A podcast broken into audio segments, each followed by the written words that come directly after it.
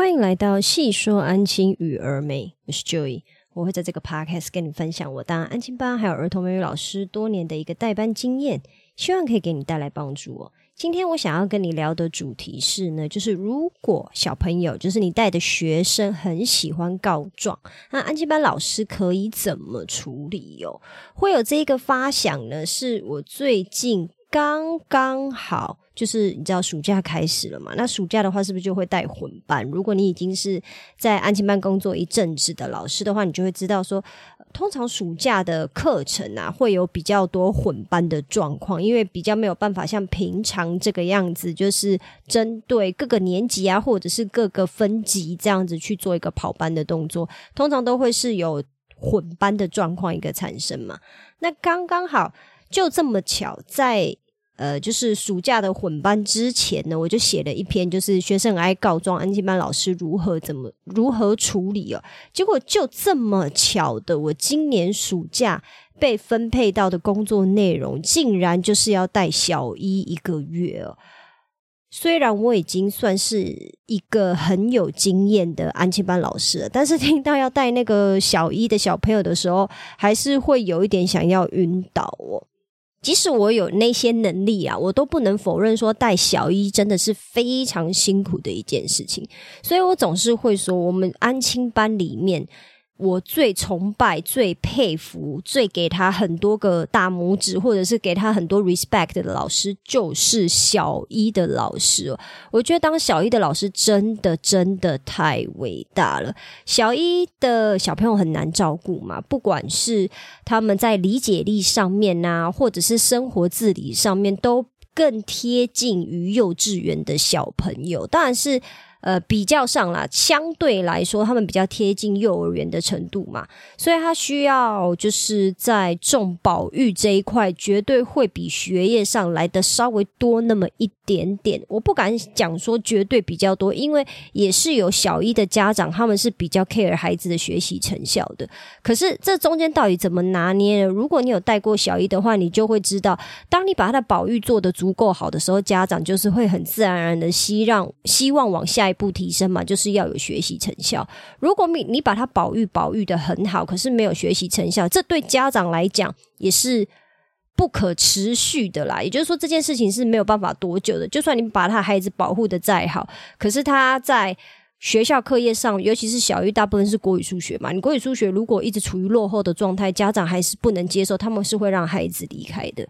可是话又说回来，即使你今天希望他的课业上面可以有很明显的进步，但是在保育这一块一直有所疏失或遗漏，甚至是让小朋友不喜欢来安亲班的话，家长还是会屈，你知道投降啦。会屈服于孩子，然后就觉得说，好吧，那你既然就是每天类似说来的就是都哭哭啼啼，我也没有办法每天处理你的情绪嘛，那是不是还是一样会换安静班？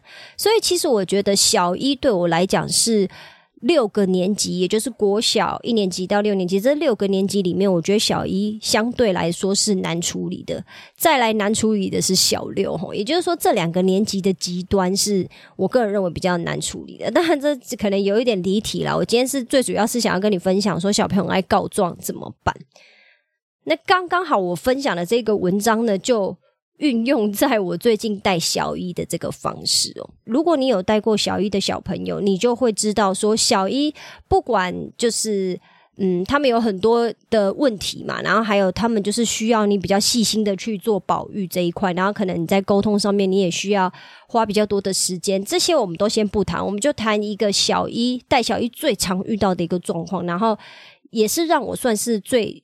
觉得很抓狂的，因为这件事情一定就是每天无时无刻都在上演，就是非常非常喜欢告状。比如说，小朋友可能就会说 t e a c h e r 圈圈圈打我，或叉叉叉打我，然后那个圈圈圈或叉叉叉就会说：“哎，是他先碰我的东西啦，我刚刚已经怎么样？”然后他们两个就会开始你一言我一语的，就是去争论说到底是谁先怎么样的，所以对方才怎么样。那以下我就省略。如果你有带过小一的孩子，或者是你有看过你的同事们带小一的孩子，你应该就是就算没有体会过，你也耳闻过，就是小一的孩子非常喜欢告状。那我也相信有很多老师不喜欢带小一，应该是跟我一样的理由，就是觉得他们很烦，就是一天到晚在告状，然后自己的事情都不做好，还要一直去管别人，好像每一个人都是风纪鼓掌一样。这一个部分，我们到底要怎么去处理，还有去解决呢？就是小一的孩子，他们强项就是告状嘛。越小的孩子越像动物，他们的本能。反应越原始哦，就是他们只会讲别人的不好，就是都是别人的错。可是讲到自己的时候，自己可能就会有理由，或者是对于自己做不好的事情，他们就避重就轻嘛。那这个部分呢，绝对是所有孩子还没社会化的孩子，他们这个倾向会非常非常的明显。这当然就是呃。小朋友不管今天是在国小或者在安亲班，就是社会化的一环。我必须要坦白这么说，没有办法，这个就是我们在跟别人一起学习协作的时候，我们是不是一定要先去想想看，到底在整体上面我们有哪一些地方是可以去精进，还有就是彼此互相配合的嘛，而不是总是说啊都是别人的错，是他先怎么样我才怎么样的，这个就不会是一个好的合作对象。那这件事情其实是从小就开始在学习，还有在学习调整的嘛。比如说班上有二十个。可能就会有十个，起码一半轮流在告状，甚至是比如说，当我我在讲说，哎，谁谁谁不可以这样子的时候，然后那个谁谁谁还会跟我讲说，可是谁谁谁也这个样子啊。小易真的非常非常会这样，就是这种情况已经严重到我都快要骂脏话的地步了。可是真的是退一步，你想，小朋友会有这样子的情况，说坦白的。其实也是大人纵容的结果。我所谓的纵容的意思是说，当小朋友今天有这样子的行为的时候，其实大人没有并有并没有一个很正确的引导的方式，让他们知道说遇到这种这种这种状况应该要怎么处理，或者是大人给他们的反应加剧了他们这种告状的这种现象的产生哦。那接下来我就来一一跟你道来说，如果遇到孩子很爱告状，我会进行哪三个步骤来处理哦。Hello，这是我自己的广告。我现在开了一个线上工作坊，叫安亲班工作优化训练营。这个训练营呢，为期四周，每周的课程会围绕在协助你解决在安亲班工作会遇到的挑战还有问题。这四周要解决的问题分别为：如何与孩子沟通，还有建立规矩；如何与孩子建立赏罚系统。如何分配工作任务给孩子，以及如何与家长沟通，还有建立感情。这个线上工作坊不是要告诉你每天安亲班工作的流水账，也不是要告诉你教育儿童的理论知识，而是全部面向实战，支持你的具体工作的。这个工作坊是从身为安亲班老师会遇到的真实挑战出发，提供你我的心法。做事流程与框架，也会分享真实的案例，提供解决方法。目前这个工作坊还在调整阶段，需要有兴趣的你来上课，并告诉我你的想法还有反馈。我打算先协助十位安静班老师建立代班规则等一系列流程，让你可以准时下班、超前部署，甚至喜欢上与孩子相处哦。也因为还在调整的阶段，所以目前这个线上工作坊是不收取任何费用的。我唯一的要求就是，请你要按时完成作业，并且给我你的想法还有建议，让我可以调整我的课程内容，做出最有帮助的课程。如果你有兴趣，欢迎在 Twitter、脸书或资讯栏的问卷调查中与我联络。目前我正在协助数位安吉班老师建立代班流程，欢迎加入我们的行列哦。现在回到 podcast 喽。第一个步骤呢，就是我会明确的告诉孩子说，什么情况才需要告诉老师哦。老师，不管是老师还是大人呐，因为我不太确定听。我的 podcast，我个人觉得应该都是跟安亲班工作相关的大人。可是假设我真的只是非常微乎其微的一个假设，如果你今天刚好也是一位家长，或者是你不是安亲班老师，你就只是一个家长，你想要知道说，如果小朋友实在太爱告状了，要怎么处理？第一个就是你一定要明确的告诉孩子，什么情况下你是需要告诉大人或告诉老师的。因为小朋友喜欢告状，是因为从小到大，真的是从小到大，尤其是我听到的，都会大人都会跟小朋友讲说，你有问题你要跟大人说。为为什么大人会这样讲嘛？就是当然孩子还小的时候，我们一定会觉得他是没有能力自己解决问题的，所以我们会跟他说，你遇到状况。我们会鼓励他说：“你要跟大人讲，大人来协助你解决这个问题嘛。”其实当然一开始是好意啊，就是我们希望可以陪着孩子，或者是我们协助孩子解决问题。可是有时候这件事情太过了，什么意思？就是结果不管到他几岁，甚至是他都念幼儿园，或者是幼儿幼儿园都念毕毕业了。大人始终就是说，带陪伴他的大人始终没有去慢慢进化跟孩子的相处，或者是协助他引导他怎么去解决问题哦。不管到几岁，都还是说有问题跟老师说，有问题跟大人说，并没有引导孩子说先去解决问题哦。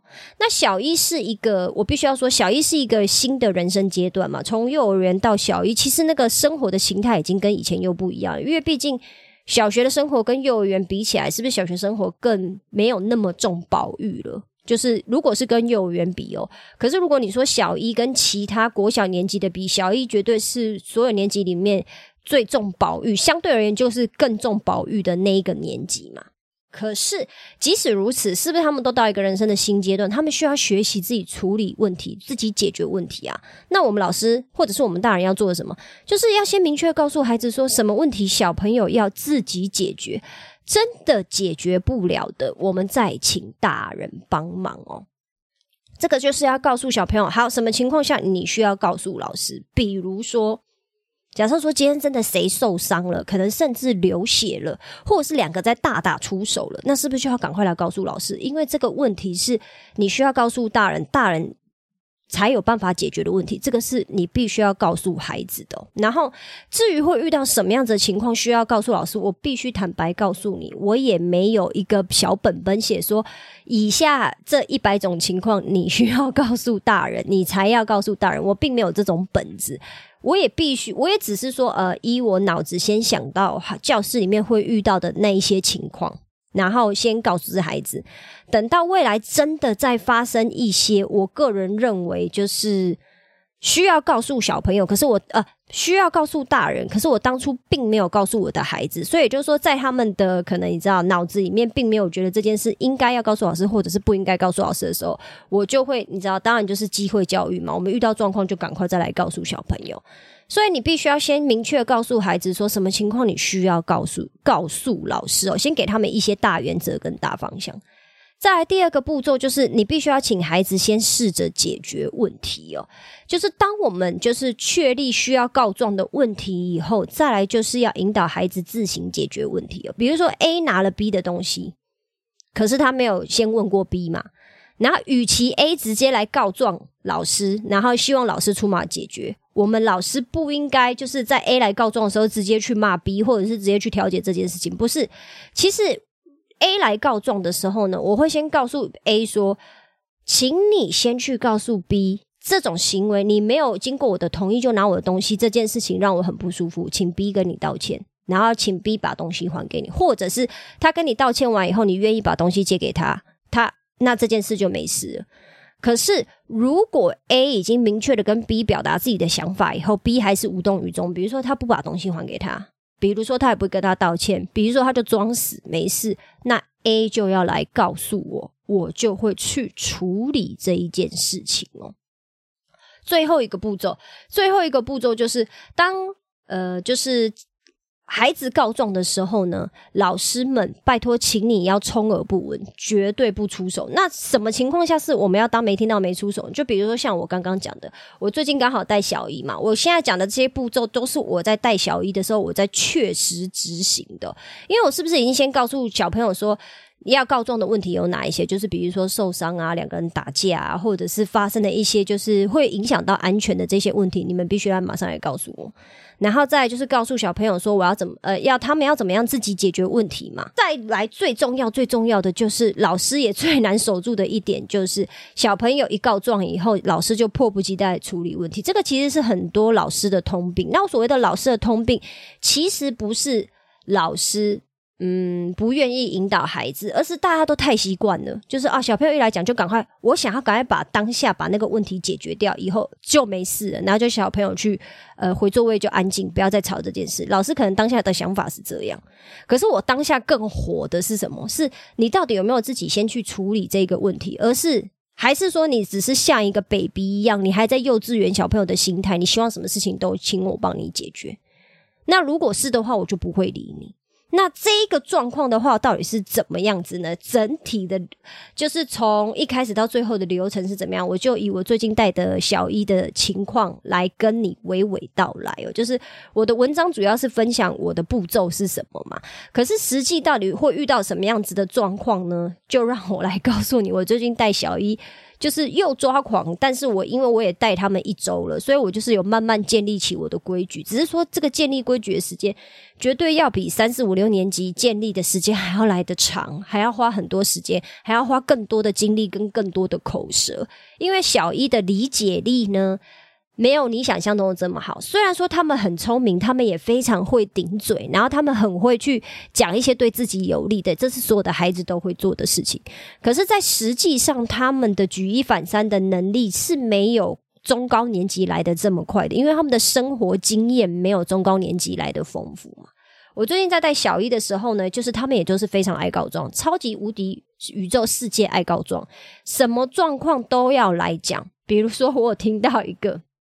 有一个小朋友就过来跟我讲说，Teacher Joy，刚刚那个呃，好，比如说就都都讲我的名字好了，就说，比如说 Teacher Joy，刚刚那个小 Joy，他在讲话的时候喷口水喷到我的大腿，然后他就讲着讲着就要哭了哦。好，就是这件事情。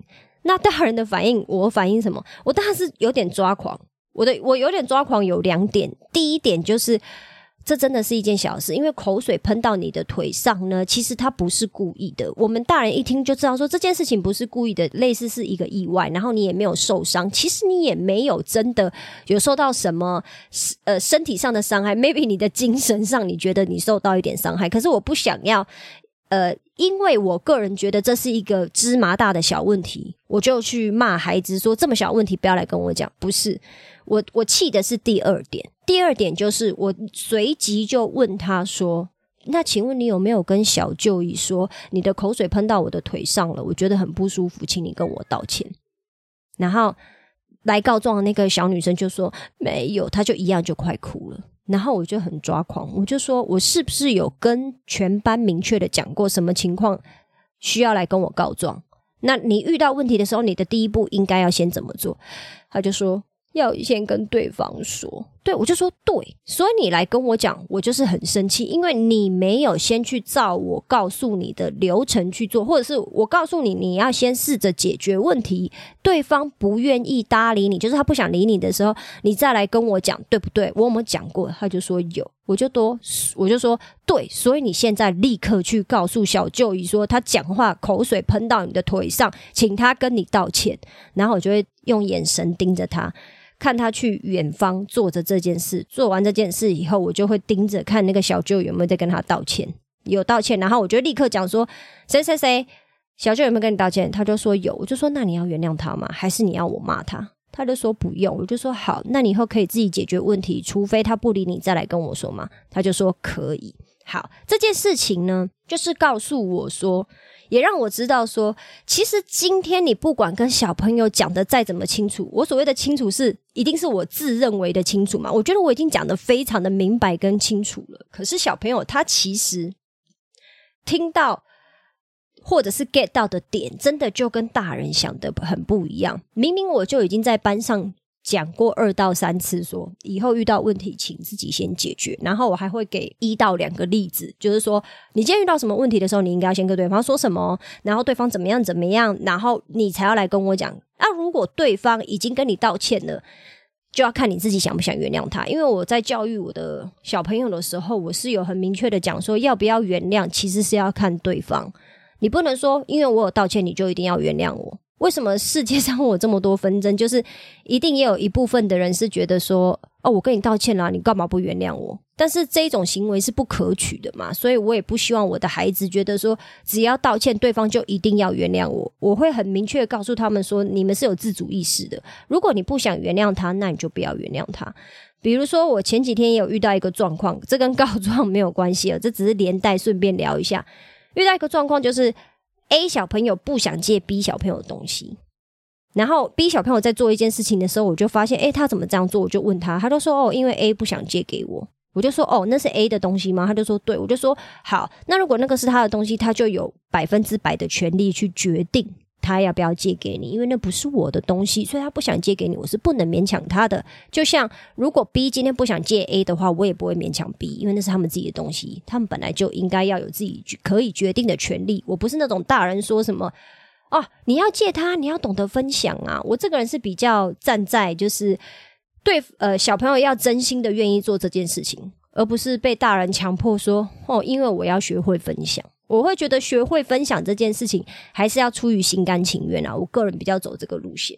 可是，呃，我不是这样子跟 A 讲完就好了。跟 A 讲完这件事情以后，我还是有去跟 B 说，我说我完全尊重你决定，就是你不要借给他。我觉得你可能觉得你跟他不够好。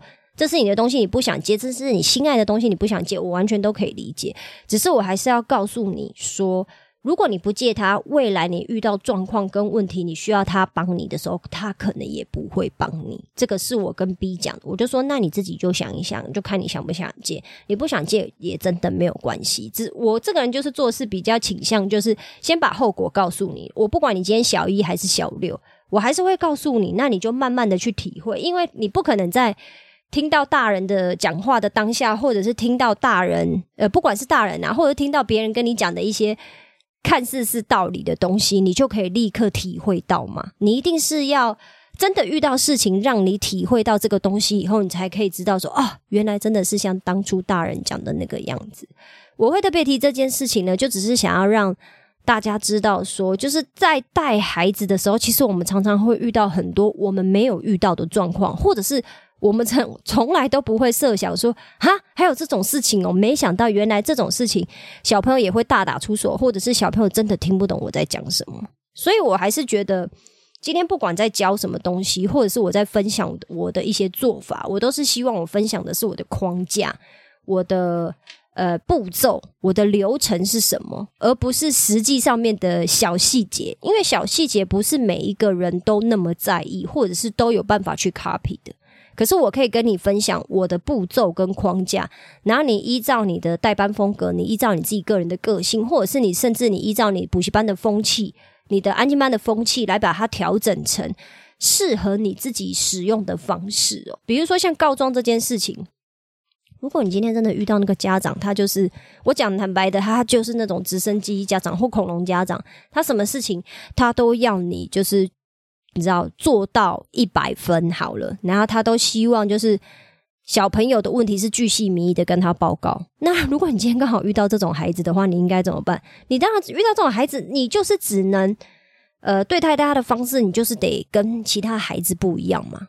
你是不是就只能跟这个孩子讲说，以后遇到问题都要告诉你？可是这一定会是特例啊，这不可能是多例，多数都这样。因为如果全班的孩子都这样，你是没有办法有。你知道，focus 在带班带好这件事情上面，你可能光是处理这些狗屁叨糟的小事情，就让你磨掉所有的耐心，到最后你就会不想做了。所以我必须要说，就是特殊情况，我们就是有特殊处理的方式。可是我们还是要有，你知道，百分之八十的大原则，像我们是希望怎这个班级怎么运作。所以我在带小一的时候呢，这一周我光是处理告状的问题呢，我就是处理了，算算是有处理了整整一天呐，就是。要一直不断的重复说你什么时候情况要告状啊？又有小朋友来告状的时候，我又要再说一遍说你有没有先去怎么样怎么样？然后等到这些呃那一天，我把这些事情都真的好好的处理一遍，然后也在班上，我讲难听点，我是有骂人的。我会说为什么你们都没有去先自己处理，就来告诉我？我不是已经有讲过怎么样怎么样？到最后我还使出了一个杀手锏，就是当天都没有来告状的人，我会加分。我要训练他们自己可以先学着处理问题。我所谓的没有来告状的意思是说，你今天来告状的原因是因为你已经先自己处理了，可是对方却不理会你，这个就不算告状，这个你就可以来告诉我。可是，如果你没有自己先处理这个问题，你就来告诉我的话，这个就叫告状。我到最后还讲了这个啊，这个真的就是更有效，因为小一很容易受到那个你知道奖品啊，或者是处罚的一个呃，就是诱惑了。我必须这么讲，那他们就会更想要赶快去 behave，你知道，就是控制住自己的行为，因为他们希望可以得到奖励，或者是他们不想要被处罚嘛。那当然，随后我在带这个班级以后，他们就很少告状，然后他们也越来越安静。因为我是用一个规则建立的方式在训练他们，而不是说就是当然也也是有的老师他可能就是只会用骂的，就是说就是不要来怎样呢，不要讲话，不要讲话，然后就是用吼的叫小朋友安静。那小朋友也一定会安静呢，可是他们并没有学到怎么处理问题嘛。等到未来他们又遇到一个。不会吼、不会骂的老师的时候，他们又会固态复萌的很吵。可是他们并没有在诶那个年级或者是那个阶段学习到他们应该要学会的一个技能嘛。那当然，这个就是我自己在处理告状的学生，尤其是小一啦。我觉得这个状况绝对是会很。明显的发生在小一的孩子身上哦，就是你可以利用我提到的这些步骤，然后你必须要不厌其烦的，可能刚开始一到两周，你都要一直处理这个状况，一直不断的叫他们回去自己处理，然后再来告诉你，不断的不断的重复这个动作，就像我这一周带小一的时候，大概花一天到两天的时间都在做这件事，可是之后就好很多了，他们就不会再来告状了。以上就是我今天的分享啦，希望我今天的分享对你有帮助。如果你有其他想法，或你希望我针对今天的主题或内容中的哪个部分做更深入的讨论，也麻烦你在评论区留下你的想法哦。如果你喜欢我今天的分享，也麻烦你在 Apple Podcast 或 Spotify Podcast 留下五星好评，并且把这一集分享给其他的朋友知道哦。我知道你的生活非常忙碌，所以我非常感谢你花时间听了这集 Podcast。有你的支持跟分享，是我创作最大的动力。那我们今天就先这样喽，我们下次见，拜拜。